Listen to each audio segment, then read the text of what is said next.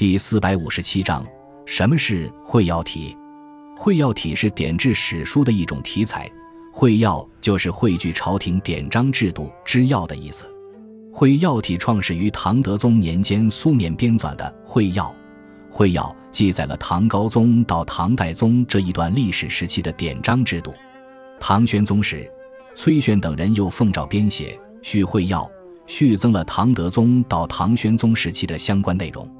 北宋初年，王溥在这两部会要的基础上编成《唐会要》，后来又编写了《五代会要》，使得会要体史书趋于完善。